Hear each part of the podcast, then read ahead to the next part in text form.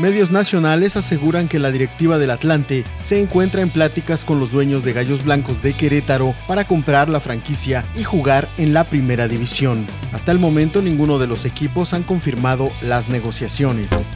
En otras noticias, autoridades del municipio de Tulum informaron que reforzarán la vigilancia en las unidades deportivas debido al daño que han sufrido algunas instalaciones. El Instituto de Juventud y el Deporte indicó que pedirán ayuda a la policía municipal para prevenir robos y actos vandálicos. Por último, futbolistas de la MLS llegaron a un acuerdo con la liga para reanudar la temporada en Orlando, Florida. El fútbol en Estados Unidos fue suspendido desde marzo. Toda la información deportiva a través del portal www.lucesdelsiglo.com.